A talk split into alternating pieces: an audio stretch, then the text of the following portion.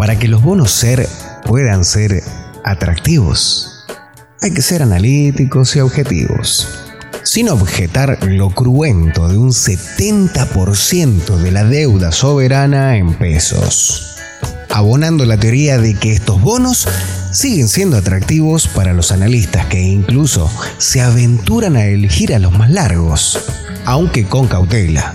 La duration aún está medio durana. Y que el blue, el dólar que está a un lado, o a su lado, se desplomó a un piso máximo o mínimo, según en qué parte de la mecha te encuentres.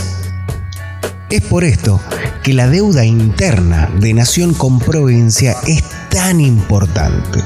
Más si se actualiza y se pueden negociar en el mercado. Mejor que el peso e incluso mejor que otras monedas. En definitiva, estos bonos son un tesoro nacional. ¿Y sobre la deuda habitacional? 1200 razones tengo para contar. 360 meses para invertir. Si uno programa tener la casa propia en San Luis, se empieza a construir ese sueño. Pero para tener un techo propio hay que conocer el terreno, hay que tener servicios y se empieza por los cimientos. Porque cimiento Cimiento se escribe con C. Y servicio, servicio, va todo junto. Usted me entiende de lo que hablo. Ahora bien, la deuda eterna, perdón, la deuda externa, quise decir externa. La deuda externa ya tiene carátula.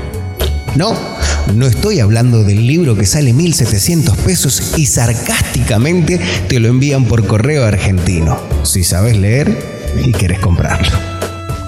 Estoy hablando de otra carátula, la de la causa número 3561 del 2019. Macri, Mauricio y otros sobre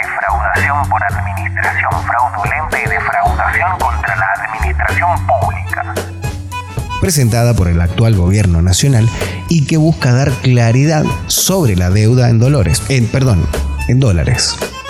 Y por ello se querella contra Macri, Duhovne, Caputo, Sturzenegger y Sandleris. Bienvenidos a Rock en Paz. Hasta las 13 hacemos periodismo. A fondo.